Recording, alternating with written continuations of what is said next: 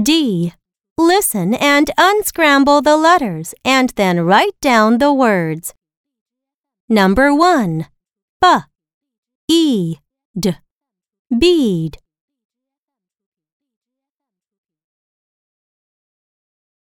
Number 2. M. E. T. Meat.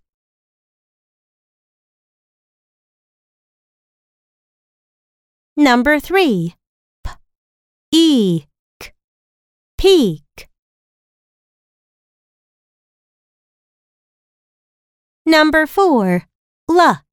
E.